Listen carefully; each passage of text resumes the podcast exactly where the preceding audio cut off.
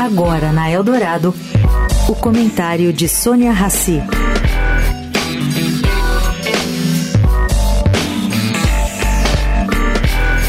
Gente, informações da TV americana ABC News dão conta da crescente popularidade de Donald Trump entre leitores americanos e apontam como uma das razões o fato de Trump enfatizar políticas contra imigrantes ilegais.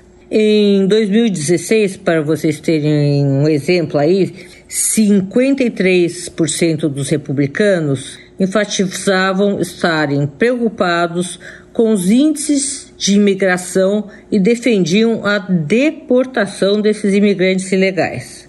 Hoje, esses republicanos somam 76% contra imigrantes ilegais. Pois é, cá entre nós, sua concorrente nessas primárias, Nikki Haley, é filha de imigrantes indianos. E Trump, nos últimos 12 meses, tem feito críticas à origem da candidata, fazendo inclusive brincadeiras com seu nome, da, com o nome da sua concorrente. Pois é, Sônia Raci para a Rádio Eldorado.